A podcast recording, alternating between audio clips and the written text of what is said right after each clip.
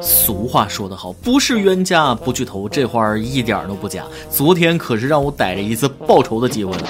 事情是这样的，昨天晚上下了班，我心想没啥事赚点外快呗，哎，就把约车软件打开了。没过一会儿就接了一单，让我去一个饭店门口接人。等到了地方，只见一个人晃晃悠悠的往我这边走，仔细一看，原来是他。行了，今天你可算栽在我手里了。只见那人见了我之后，惊恐的说道：“是你。”没错，就是我，大哥，以前都是我不对，您大人不计小人过，能放过我一次吗？怎么可能？赶上车！我奉劝你一句，你最好系上安全带，这次副驾驶可没有刹车让你踩，明白了吗，王教练？各位听众，大家好，欢迎收听由网易新闻首播的每日轻松一刻，你还可以通过网易云音乐、QQ 音乐同步收听。不仅如此，你还可以通过搜索微信公众号“轻松一刻”原版了解更多奇闻趣事哦。开始之前，再偷偷告诉大家一个小福利：现在在公众号美剧云版的文章页留言，就有机会收到轻松一刻编辑部送的小礼品，机会大大的有。具体规则，请通过关注我们的微信公众号“轻松一刻”云版了解。我是学车期间把驾校教练气到心脏病发，人送外号“教练杀手”的主持人大波儿。对于驾校的那些事儿，我真是不想多提，尤其是科目二那种挫败感呐，哎，说多了都是眼泪。估计每个科二挂科的人都是上辈子被汽车压断翅膀的天使。今天咱们开篇就来说说有关驾考的事儿，这位大哥比我可厉害多了。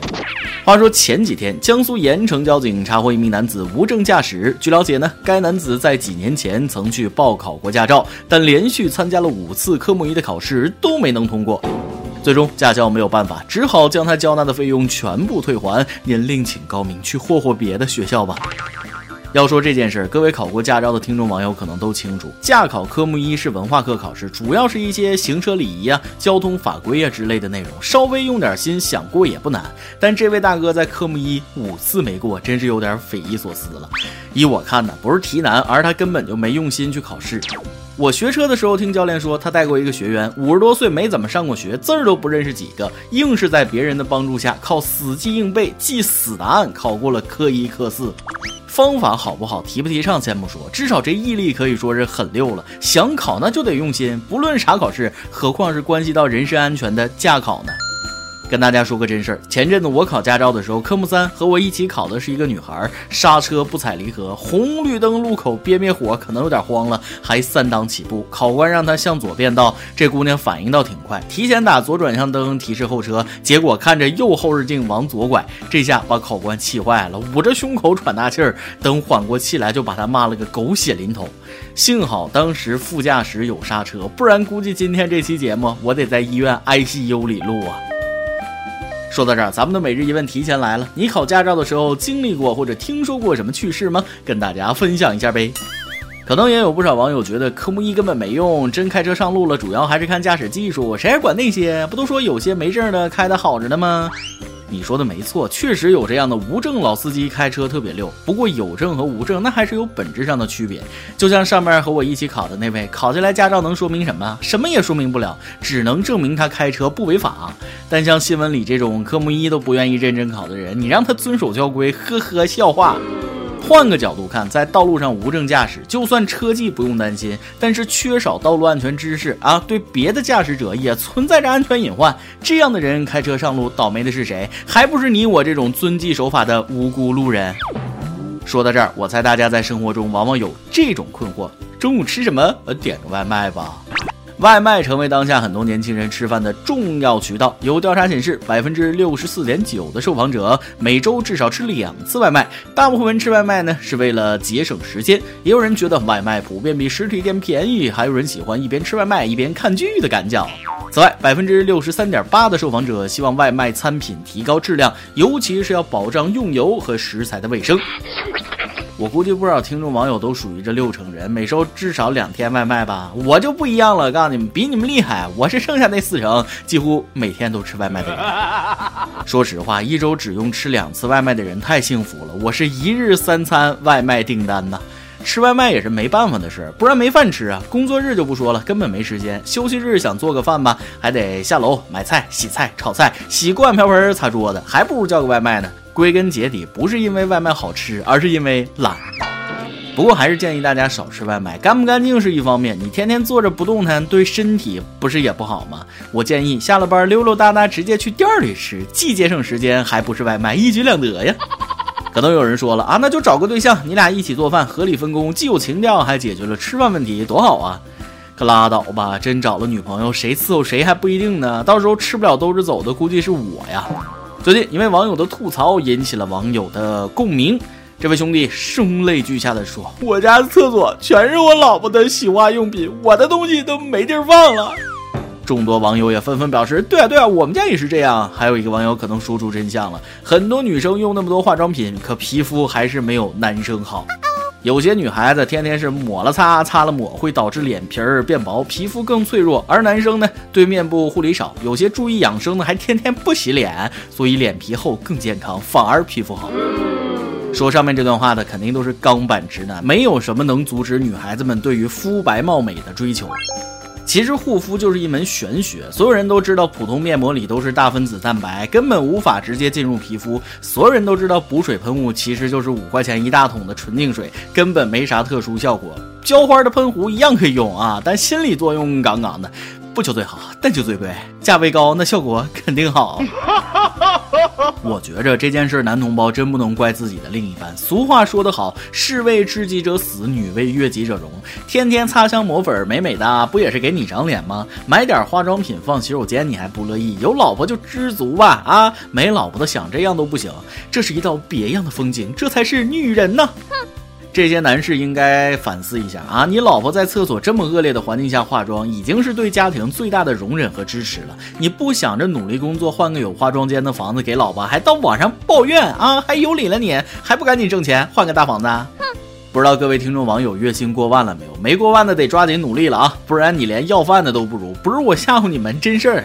前几天上海人民公园相亲角，一位大爷他说了，女儿是九三年的，现在在美国，征婚条件不在乎房车，要看男方学历和人品，有学历就有钱，并表示月薪五千一万的是逃犯。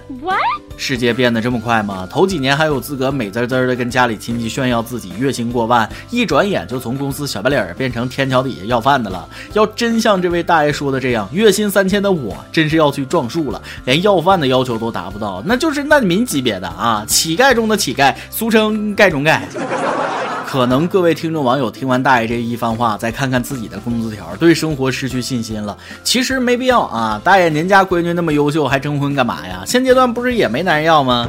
我一致认为啊，这个五千有五千的活法，三万他有三万的生活，都能活得有尊严。像我们这种普通收入，虽然买不起车，买不起房，但也不用养孩子养家人，每个月挣的钱自己想吃点啥吃点啥，隔三差五的出去旅个游，没压力，活的也算自在。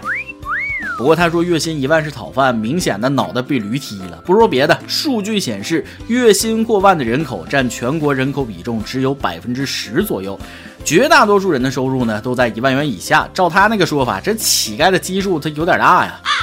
当然了，结婚是得找个势均力敌的，视劳动人民为乞丐的，咱也养不起，不是啊？咱们新时代优秀的年轻人多着呢，比如下边这位大哥，钱在他眼里就只是个数字，我准备给他搭个红线，大家看看怎么样？前些日子，深圳福田区某相亲角，一名三十多岁小伙在向一女子介绍自己。他自称是工厂里的厂长、副总，相亲了三个都谈崩了。现在自己只要婚姻，不要爱情，因为自己心已经死了。他还说，现在每个月挣一两万，钱对他来说只是一个数字。我觉得这大哥说话一点都没错，月薪一两万的确只是个数字，而且数字还不太大。一两万的人都敢这么说话了哈，这要是敢当着上边那位大爷的面说，那还不得被笑话死？不瞒大家说，曾经工资两三千的我也膨胀过，当时在网吧通宵吃泡面都敢加两个鸡蛋了，一定是梁静茹给我的勇气。不过我这月薪三千的丐帮弟子肯定也没资格笑话人家了，有时间在这瞎扯，还不如去路边蹲会儿呢。行了，我也不多说了，得抓紧去天桥底下上班，朝着丐帮长老的薪资努力呀。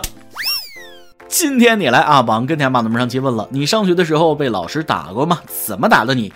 我昨天翻了一遍跟帖，感觉很震惊啊！好好的跟帖居然变成了八零后诉苦大会。微信网友迷途的小鸟奇说了，说起小时候老师打我的故事，那正是见者伤心，听者流泪。那时候他可能就是看我不顺眼，明知道我不会，还每节课都要提问我，我答不上来就是一顿掌掴脚踢。我至今无法理解这是一种什么教育方式。有一次他站在讲台上，一脚就踹到一个小个子同学的胸口上，接着同学就被踹倒在地，非常凶残。还有一次打一个同学耳光，从教室前门扇到后门，又从后门扇到前门，然后又从前门。踹到后门，当时坐在过道旁边的我真是大气都不敢喘。我现在想起这段往事，依旧是心跳加速，害怕的要命。让我冷静会儿。这老师莫非之前是学散打的吗？微信网友 formula 说了，被打过，必须被打过。初中的时候调皮捣蛋，被老师用圆规、用墩布把各种揍。话说有一次跟同学拌嘴杠起来，中午放学以后叫上几个哥们儿骑自行车要追着人家打，当时没追上也没打，主要是瞎咋呼。结果下午人家没有来上学，家长找到学校告诉班主任说有人要打他儿子，吓得发烧了，不能来上学，气得班主任把我们几个叫到小黑屋里挨个打板子。老师个子不高又瘦，不过墩布把抡在屁股上打得生疼，至今想起来屁股都不由得一激灵。微信网友陈梦平说了，高中的时候，两个女生欺负学妹，我和两个朋友只是路过，被他们拉过去助阵，然后我们仨啥都没干，就站在那儿。后面学妹把我们举报了，晚上来到教务处，把头发扎好，耳钉取掉，啪的一声，一下就扇在我脸上，顿时吓到了。哎，我也是可怜，从来没被扇过耳光，竟被老师打了，我好冤啊！按照老师的逻辑，一个巴掌拍不响，你不打架为什么会站在那儿呢？肯定也参与了。微信网友心肝宝贝说了：“作为我们八零后的孩子，被老师打应该算是再正常不过的了吧？印象最深的一次好像是小学三年级，也不知道四年级有次考试没考好，被老师用小棍子打的手都肿了起来，也不知道那个时候老师怎么那么坏的。我记得那个老师还是个女的。”不光是这些惨痛经历，还有的网友被老师用塑料管子打，满办公室的上蹿下跳的；被老师用的是凳子腿吊起来打的，居然还有一个更过分，他小时候扎羊角辫，上体育课的时候被老师提着辫子拎起来。不过这位微信网友的经历就比上面那几位网友幸运多了。微信网友 lu 说了。念书的时候被老师打太正常了，印象最深的是小学六年级的时候，每次数学题做错了，数学老师会拿着一米长的尺打我们的手掌，每次都会把尺举得很高，然后打下来，但是一点都不疼。他跟我们讲，高高的举起，轻轻的落下，打在你们手上，痛在老师心里。现在每年过年回去都会看望那位老师。说实话，那个年代能遇到这样的老师不容易啊，估计从他手底下带出来的弟子，将来都错不了。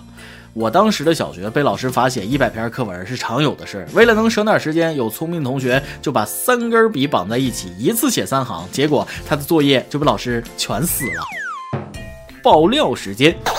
微信网友呛面馒头跟大家分享了一件值得深思的事儿。昨天我们公司来了一个女客户，老板让我去接待。吃完饭之后呢，我带着客户去 KTV 唱歌。我这人不会喝酒，就找了一个服务生进来陪酒。我跟其中一个说：“做你这行挺轻松啊，喝喝酒、猜猜拳就有钱收。”他说：“大哥，你不干这行，这种滋味你不明白。有些客人会对你呼来唤去、冷嘲热讽，你还要陪着笑脸，心里很难受的。”我听了有点心酸，想想自己老婆每天对我呼来唤去、冷嘲热讽，我也陪着笑脸，还没钱收，你可知足吧？我老婆对我每天也是呼来唤去、冷嘲热讽，不光没钱收，那我还得倒打钱呢。再来一段。有小杨分享了一件家庭趣事：昨晚一个女同事来家里谈公事，老婆挺识大体说：“你们聊吧，我不打扰了。”说完进了房间，在随后的一个半小时里，老婆出来喝水一次，上厕所两次，找挖耳勺一次，找指甲刀一次，问吃不吃水果一次，没有原因出来逛一圈的三次。要我说，这就是你不识大体了。有啥事儿不能白天说吗？说了一个半小时没说完，是不是又说出点啥事儿了？一首歌的时间，网易云音乐的网友养殖大户陈百万点歌说了：以前觉得时间很慢，现在转眼间老婆怀孕预产期是十月，感觉一切都跟做梦一样。马上要当爸爸了，总怀疑自己的身份转变能不能成为一个好爸爸。想给自己未来女儿或者儿子点一首周杰伦的《听妈妈的话》，万一爸爸有做的不好的地方，一定听妈妈的话，一起收拾爸爸。我跟你说，我发现了啊，现在点歌环节主要是由三件事构成：恋爱、结婚、生孩子。狗粮虽然吃吃更健康，但天天吃真让人有点招架不住啊！呜呜呜呜！当然了，这样的好事作为咱们轻松一刻啊，永远不嫌多，真是蓬荜生辉、光彩熠熠。高尔基都说了，让狗粮抛洒的更猛烈些吧。在这里要先给你道一声恭喜，再送给你未来的孩子最真挚的祝福。女人生孩子不容易，将来好好照顾他们娘俩。这首周杰伦的《听妈妈的话》就送给你即将出生的孩子，祝他健康成长，乖乖听话。有电台主播想当地原汁原味的方言播轻松一刻，并在网易和地方电台同步播出吗？请联系每日轻松一刻工作室，将您的简介和录音小样发送至 i love 曲野的幺六三点 com。以上就是今天的网易轻松一刻，有话想说可以到跟帖评论里呼唤主编曲艺和本期小编包包包小姐。对了，曲总监的公众号曲一刀里面有许多私密货跟你分享，敬请关注。最后祝大家都能头发浓密，睡眠良好，情绪稳定，财富自由。我是 W，咱们下期再会。拜拜。小朋友，你是否有很多问号？为什么别人在那看漫画，我却在学画画，对着钢琴说话？别人在玩游戏，我却靠在墙壁背我的 A B C。我说我要一台大大的飞机，他觉得大一台就叫录音机。为什么要听妈妈的话？长大后你就会开始懂了这段话。长大后我开始明白，为什么我跑得比别人快，飞得比别人高。的漫画，大家唱的都是我写的歌。妈妈的辛苦不让你看见，温暖的食谱在她心里面？有空就多多握握她的手，把手牵着一起梦游。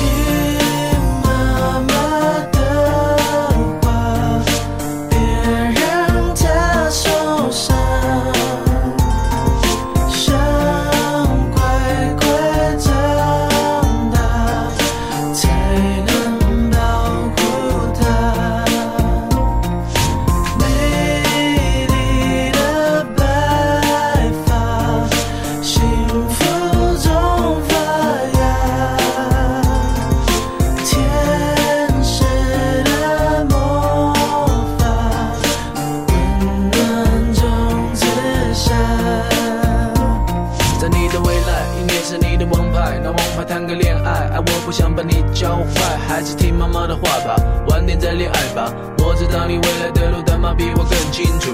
你会带着学习的同学在书包写东写西，但我建议最好写妈妈，我会用功读书，用功读书怎么会从我嘴巴说出？不像你叔叔要教你用功读书，妈妈织给你的毛衣你要好好的收着，因为母亲节到时我也告诉她我还留着。对了，我会遇到周润发，所以你可以跟同学炫耀，赌神未来是你爸